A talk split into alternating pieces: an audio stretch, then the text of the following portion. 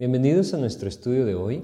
Hoy estaremos compartiendo nuevamente en la epístola a los Gálatas un pasaje que se encuentra en el capítulo 3 de esta epístola, un pasaje que pues creo que es muy importante de comprender como todo lo que hemos estado viendo en esta epístola, un pasaje que nos enseña acerca de cuál es el propósito de la ley. Y vamos a empezar a verlo desde el versículo 19 de este capítulo 3 de la epístola a los Gálatas, y vamos a avanzar por este capítulo hasta llegar hasta el final, el versículo 29, o pues lo que hoy podamos abarcar. Y vamos a pedirle a Dios que nos guíe a través de una oración para poder comenzar nuestro estudio. Señor, te queremos agradecer esta oportunidad que hoy tú nos estás dando, oh mi Dios, de poder nuevamente compartir tu palabra, de poder, Señor bendito, el tener esta oportunidad, mi Dios, de escudriñar tu palabra es algo que te agradecemos. Pedimos tu dirección, Señor, rogamos que seas tú quien a través de tu Espíritu nos guía, nos dirige, nos enseña y nos permite comprender conforme a tu voluntad este pasaje de tu Escritura, Señor.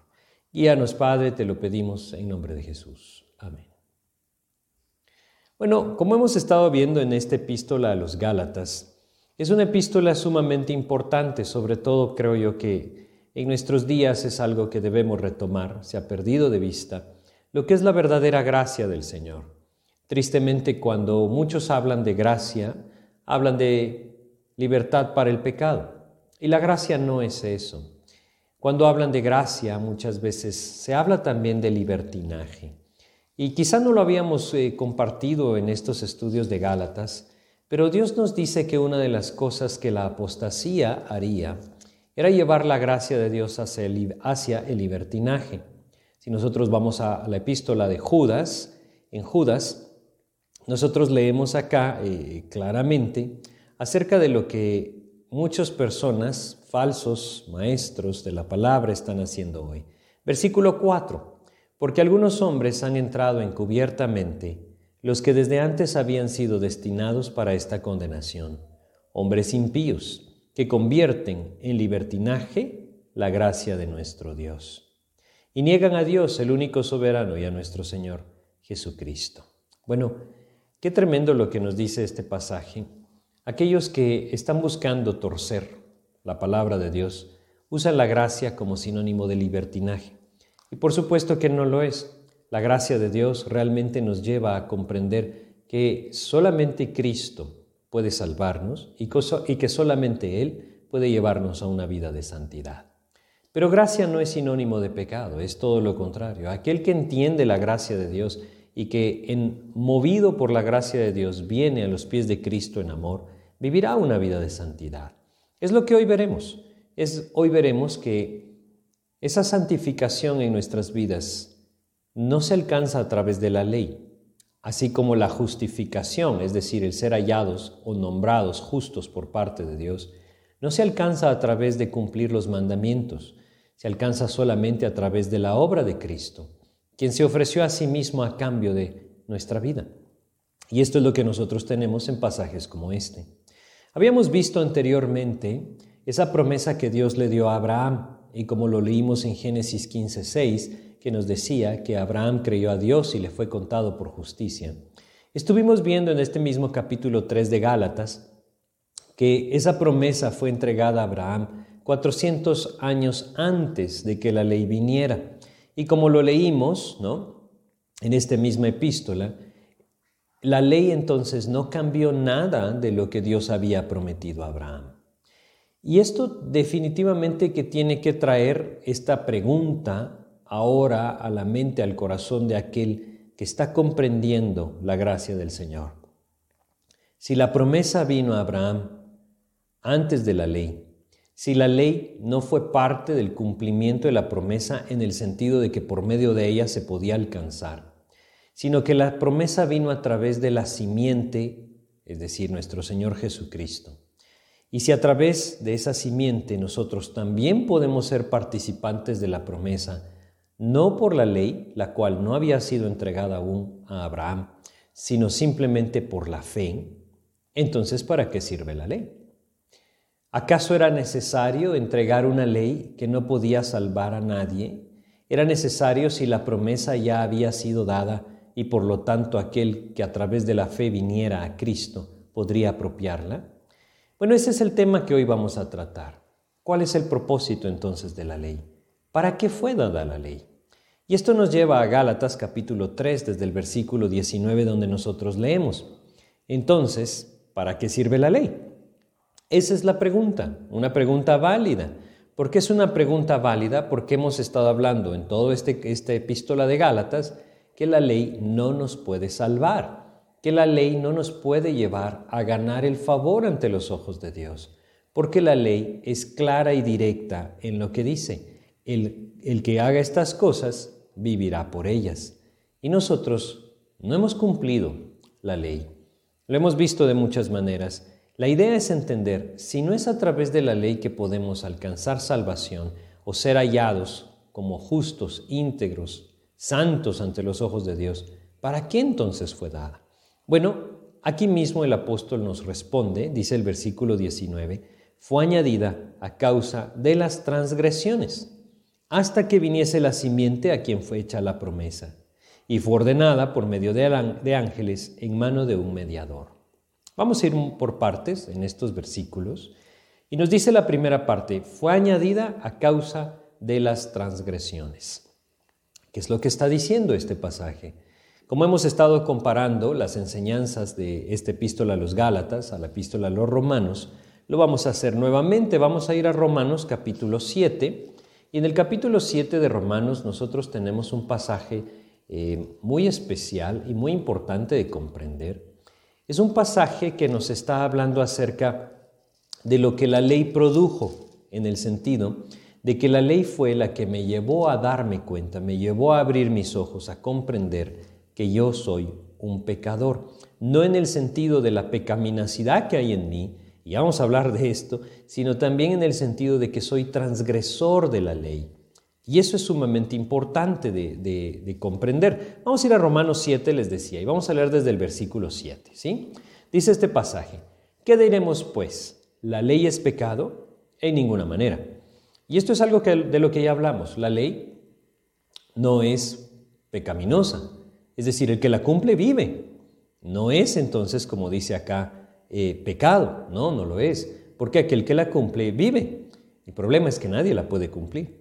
Por eso es que dice, en ninguna manera. Pero yo no conocía el pecado sino por la ley, porque tampoco conociera la codicia si la ley no dijera, no codiciarás. ¿Qué es lo que está diciendo? La ley simplemente le dio forma a la santidad de Dios. ¿En qué sentido? La ley nos muestra, la ley fue entregada para mostrarnos ese estándar de santidad que definitivamente era inalcanzable, es inalcanzable en nuestros propios medios, a través de nuestras fuerzas.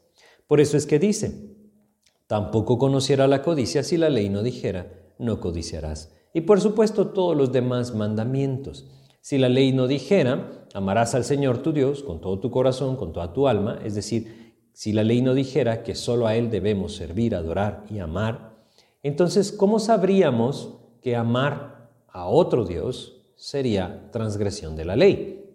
Espero que me estén siguiendo. La ley fue dada para entonces poder establecer al transgresor. La ley fue dada para poner una norma y esa norma entonces nos pone a todos bajo pecado.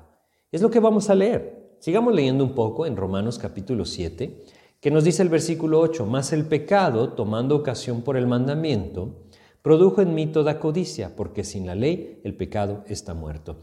¿Qué quiere decir? Yo sé que soy pecador, y crean, todos los hombres lo sabemos, todos los seres humanos lo sabemos. Hay algo inherente en la naturaleza humana y es ese sentimiento de culpa. Y cada uno de nosotros sabe cuando ha actuado mal, cuando ha hecho mal. Aun cuando no haya un estándar al cual observar o contra el cual compararnos, hay ese entendimiento en la naturaleza de cada uno de nosotros de que hemos obrado equivocadamente. Ahora, si nosotros hemos obrado equivocadamente, pero no hay un establecimiento de consecuencia por haberlo hecho, entonces yo no sería transgresor. Pero cuando la ley vino, entonces la ley me hace también un transgresor y trae sobre mí su sentencia. De tal manera que, como dice el versículo 9, Y yo sin la ley viví en un tiempo, pero venido el mandamiento, el pecado revivió y yo morí. De tal manera que la ley fue entregada para que cada hombre pueda entender que está condenado a muerte, condenado a una eternidad separado del Creador, para que el hombre pueda entender, perdón, que es un transgresor y que esta transgresión en la que él ha incurrido tiene una consecuencia y la consecuencia es separación eterna del Señor porque el pago del pecado es muerte, nos dice Romanos 6:23. Y si leemos un poco más, me dice, este pasaje nos dice, este pasaje en el versículo 14 dice lo siguiente, dice, porque sabemos que la ley es espiritual, mas yo soy carnal, vendido al pecado.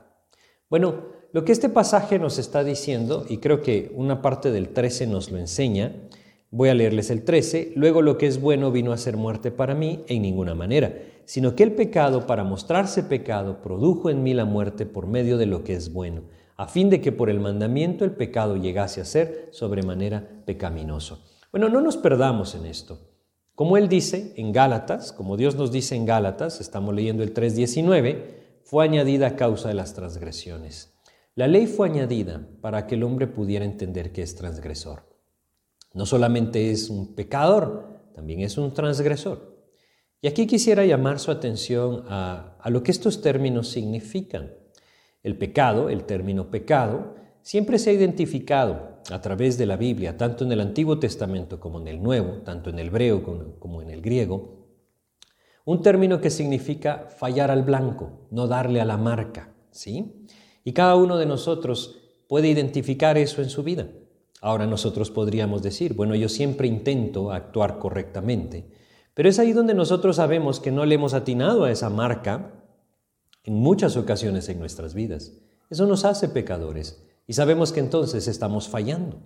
Pero cuando se agrega la ley y la ley pone una línea de límite que yo no puedo cruzar si quiero mantenerme bajo ella, entonces mi condición también va más allá porque constantemente yo cruzo esa línea cuando peco.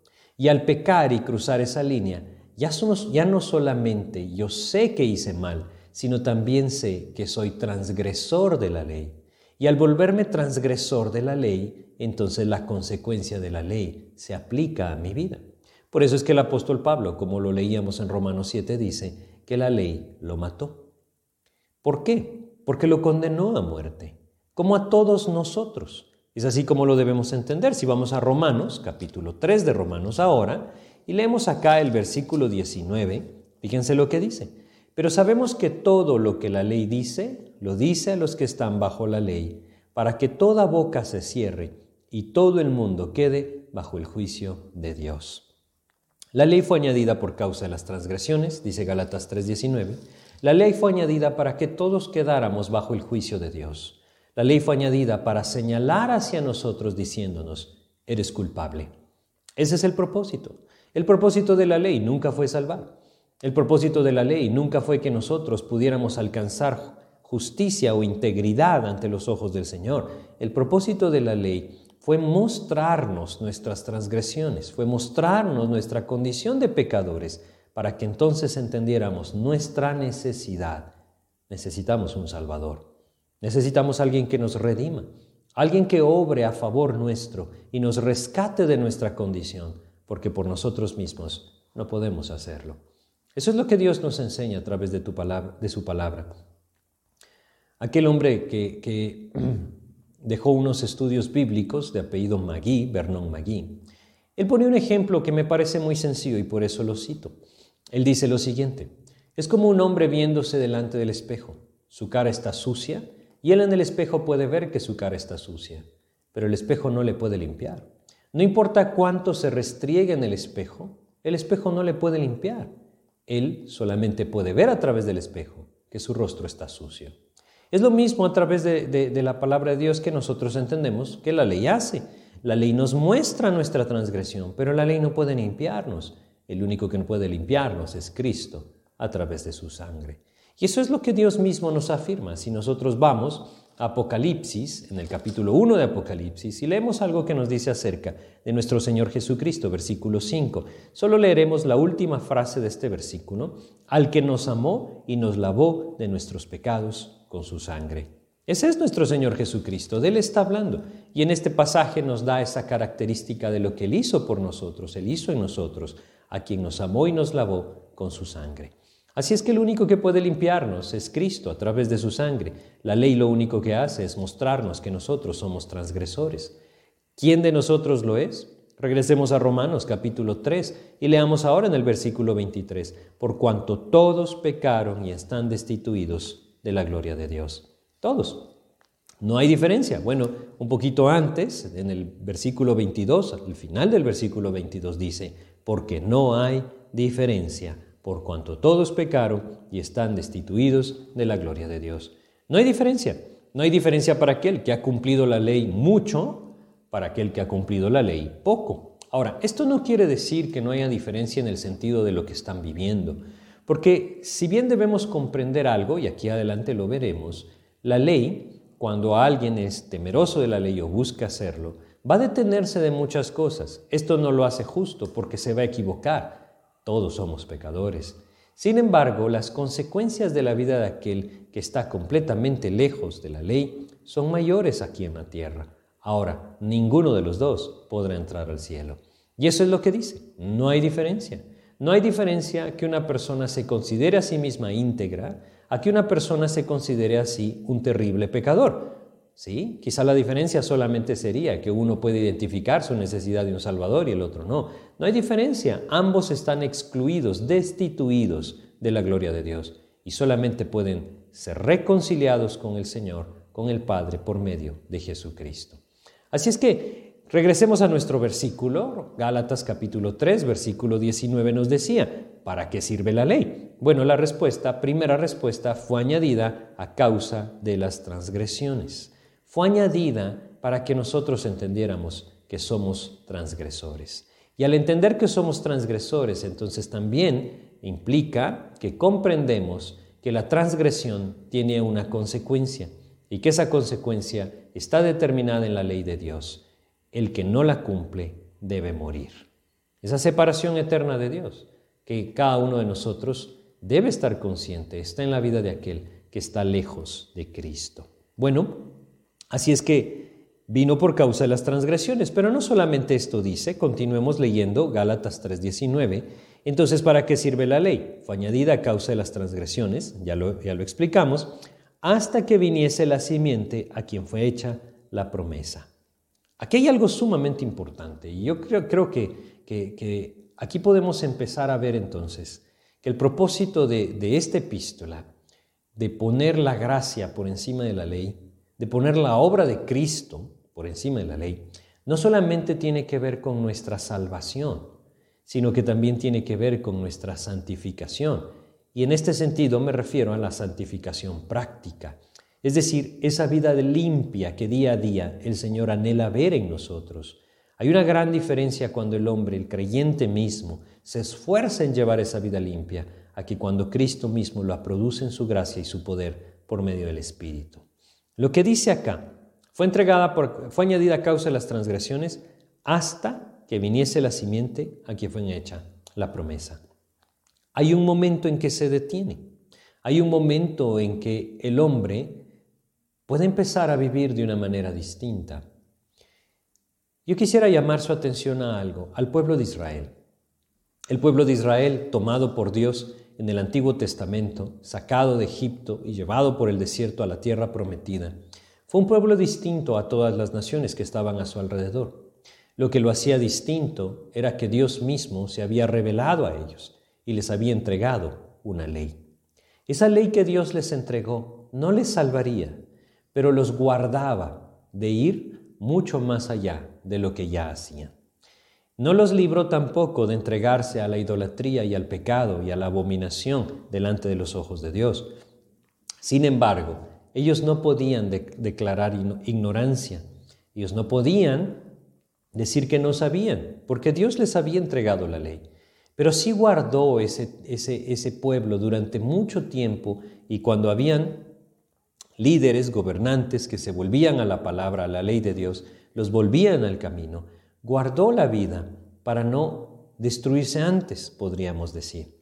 Lo que estoy tratando de decir es que cuando nosotros nos aferramos o nos sometemos a la ley, nosotros tenemos líneas trazadas alrededor de nuestras vidas que sabemos que si las cruzamos entonces nos hacemos transgresores de la ley de Dios.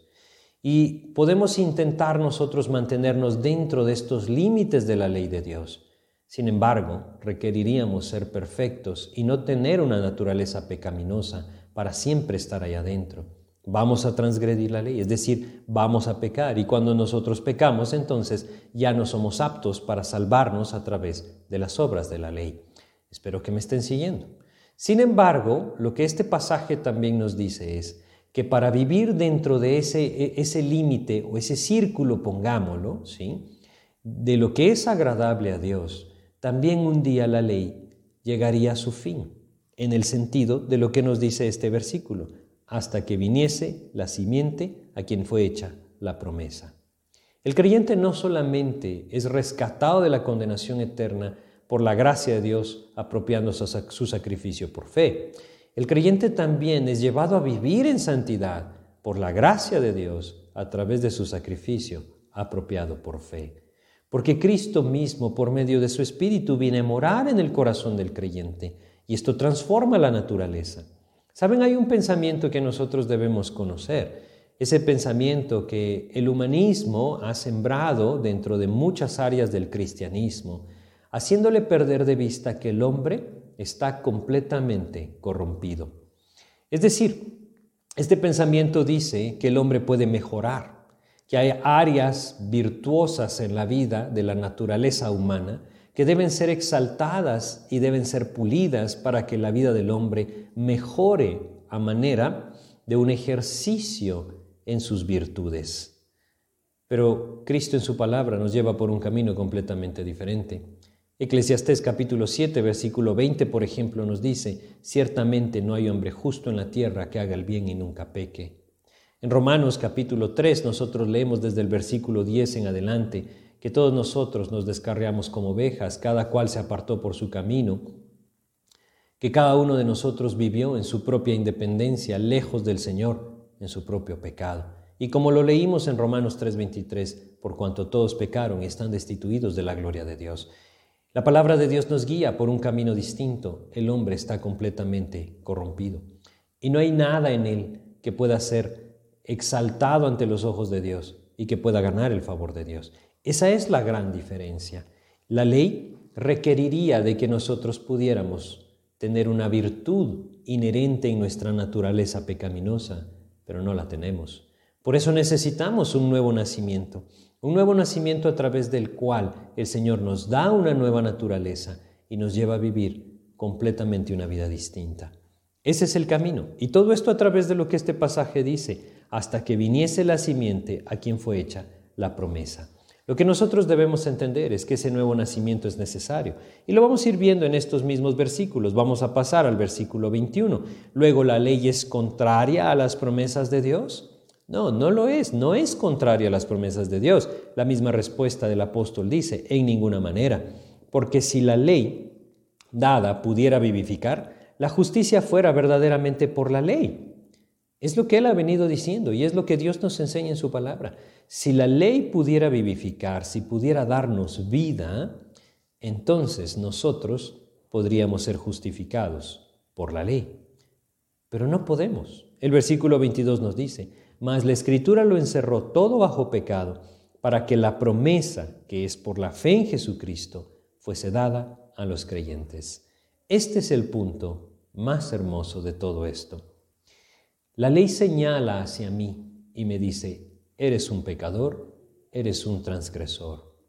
Eso hace que mi corazón entonces caiga en la necesidad, entienda la necesidad. Si yo soy un transgresor, si soy un pecador, si mi naturaleza está corrompida de tal manera que no puedo mejorarme a mí mismo, que no hay virtud alguna en mí que pueda ser tomada por algún medio, ya sea externo o interno, y llevarme entonces a una virtud exaltada o por llamarlo de una forma, a una vida de integridad, ¿Qué puedo hacer? ¿Qué debo hacer? ¿Acaso estoy perdido? El versículo 24 nos dice, para que la promesa, que es por la fe en Jesucristo, fuese dada a los creyentes. Allí entonces es donde el corazón no puede comprender. Por eso es que es tan difícil para una persona que se cree justa que venga con toda libertad a los pies de Cristo. Por eso es que es tan difícil para el orgullo del corazón del hombre el reconocer su necesidad de un Salvador. Por eso es que muchas veces, tristemente, es tan difícil para muchos poner su fe en Jesucristo. Porque no están dispuestos a ser salvados por alguien más. Creen que se pueden salvar a sí mismos, siendo que ninguno de nosotros puede hacerlo.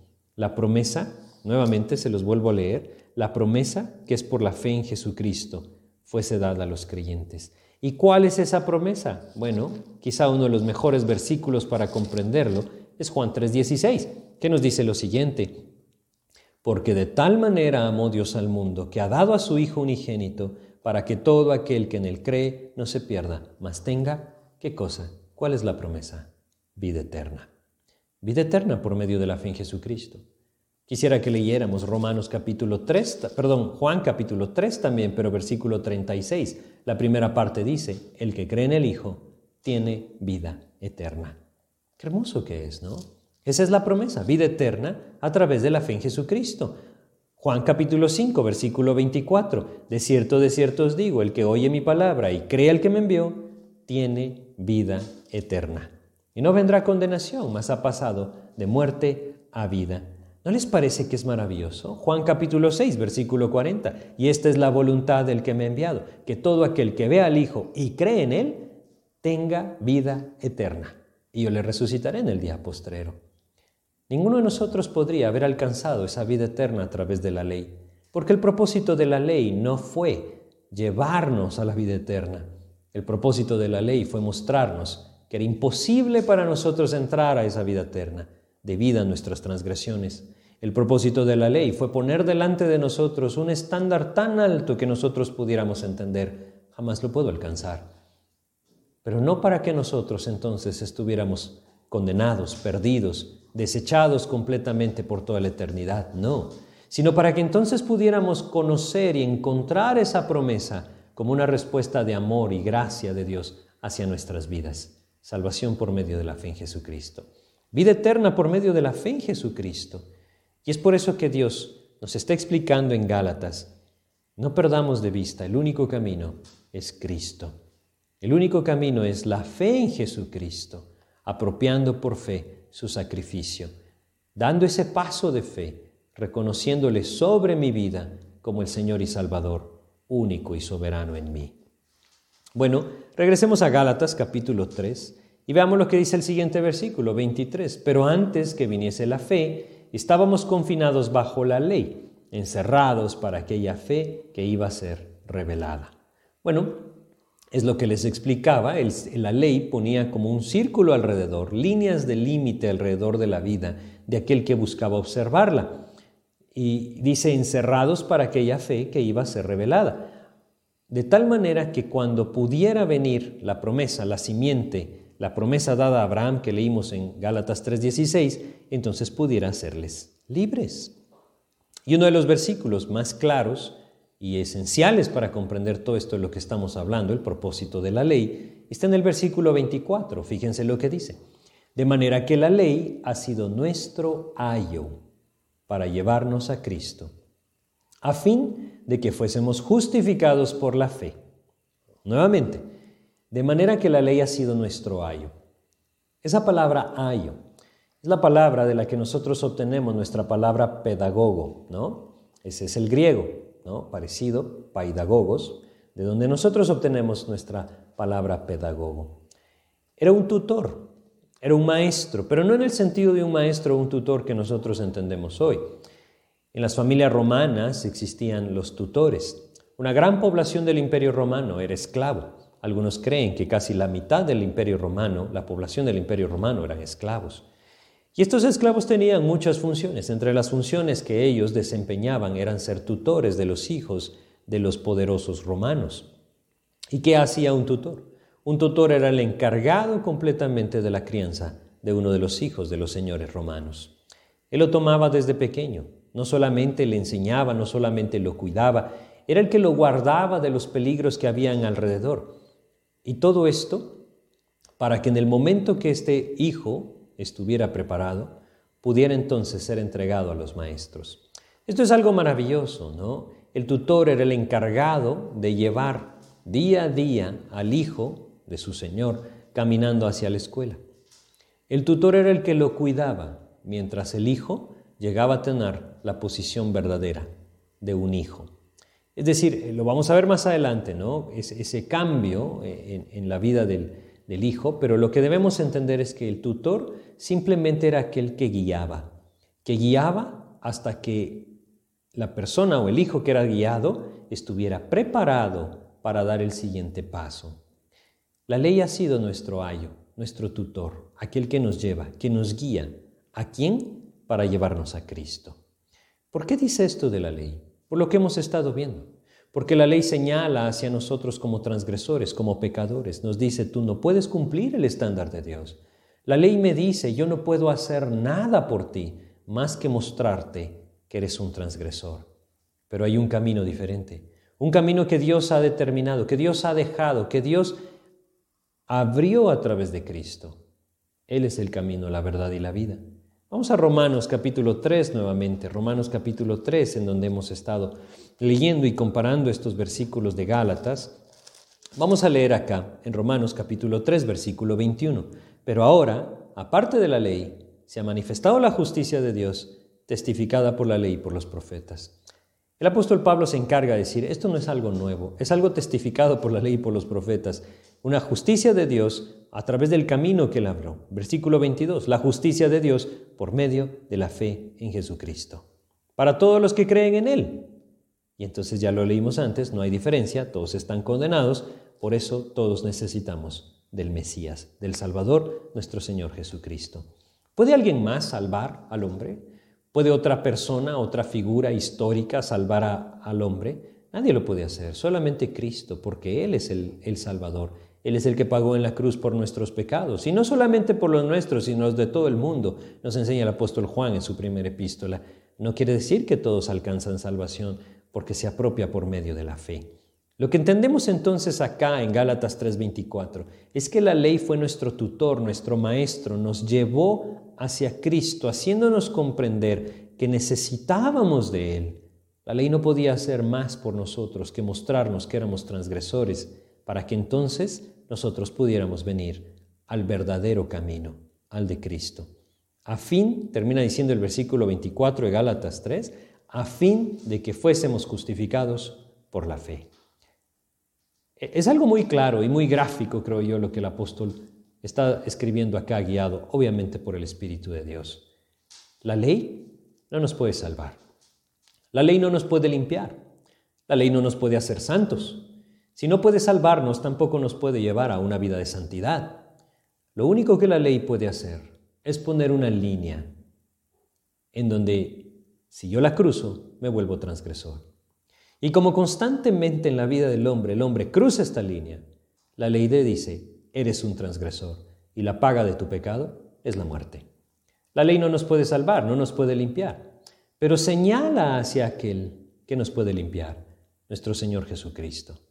Aquel que, como lo leímos en Apocalipsis 1.5, nos amó y nos limpió, nos lavó de nuestros pecados con su sangre. Ese es el único camino. No hay otro camino. Todos nosotros somos pecadores, pero Él cargó con nuestros pecados. En 1 Corintios, perdón, 2 Corintios, capítulo 5 de 2 de Corintios, nosotros leemos en el versículo 21, al que no conoció pecado, por nosotros lo hizo pecado, para que nosotros fuésemos hechos justicia de Dios en él.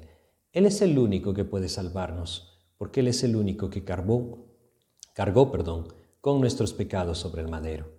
Así es que la ley no fue dada para salvarnos, la ley no fue dada para llevarnos a una vida de santidad, la ley fue dada para mostrarnos que somos pecadores que somos transgresores y la condenación está sobre nosotros. Pero también la ley fue dada, como dice el 24 de Gálatas 3, para llevarnos a Cristo, para enseñarnos el camino. Este es el camino, Él es el Redentor. Por medio de la fe podemos ser justificados. Nuevamente Gálatas 3:24, de manera que la ley ha sido nuestro ayo para llevarnos a Cristo, a fin de que fuésemos justificados por la fe. ¿Cómo? Por medio de la fe en Jesucristo. Yo quiero terminar nuestro estudio de hoy invitándoles a que ustedes puedan dar ese paso de fe. Quizá están confiando en su integridad, quizá se han esforzado en cumplir los mandamientos de Dios, quizá están pensando en que ustedes siempre han intentado ser buenas personas, íntegros, o quizá aquella frase yo nunca hago daño a nadie es algo que pueden aplicar según ustedes a sus vidas. Recordemos Romanos 3, 22 y 23. No hay diferencia, por cuanto todos pecaron y están destituidos de la gloria de Dios. Una necesidad hay en la vida de todo ser humano que ha pisado esta tierra, es que sus pecados sean perdonados. Y un camino existe solamente para ese perdón de pecados, la fe en Jesucristo. Fe en Él como el Señor y Salvador, único y suficiente sobre nuestra vida. Fe en Él de tal manera que si entiendo que mi pecado le llevó a la cruz, Debo venir a Él humillado, arrepentido de mi pecado y poniendo mi, mi fe completamente en Él. Yo quisiera invitarles a ustedes, si alguno de ustedes no está confiando solo y exclusivamente en Cristo, a que hoy lo pueda hacer. Y que pueda comprender que no se trata de lo que alcanzamos, de lo que hacemos o de lo que somos, sino que se trata de aquel que dio su vida en la cruz y murió por nosotros. Si alguno de ustedes hoy lo reconoce, y quiere venir a los pies de Cristo, apropiar esta salvación de gracia a través de la fe, yo le invito a que pueda, ahí donde está, cerrar sus ojos y decirle al Señor estas palabras. Vamos a orar. Señor, hoy vengo a ti reconociendo que soy transgresor, que soy pecador. Soy culpable, Señor. He quebrado tu ley. Y entiendo, Señor, que esto me tiene en una posición terrible de condenación. Pero también entiendo, Señor, que tú me amaste de tal manera que diste la vida de tu Hijo a cambio de la mía. Hoy, Señor, yo quiero venir a ti arrepentido de mi pecado, pidiéndote que me perdones, confesándote que hoy he decidido poner mi fe completa y únicamente en ti, Señor Jesús, como el Señor y Salvador de mi vida. Ayúdame a descansar solo en tu obra redentora solamente en tu gracia y no en lo que yo puedo cumplir de la ley. Toma mi vida, perdóname, sálvame. Hoy por fe, Señor, yo te confieso como mi Salvador. En el nombre de Jesús te lo pido y te agradezco. Amén, Señor. Les agradezco por su atención y les invito a que nos acompañen en nuestro próximo estudio en donde terminaremos este capítulo 3 e iniciaremos el capítulo 4 de Gálatas. Que Dios les bendiga.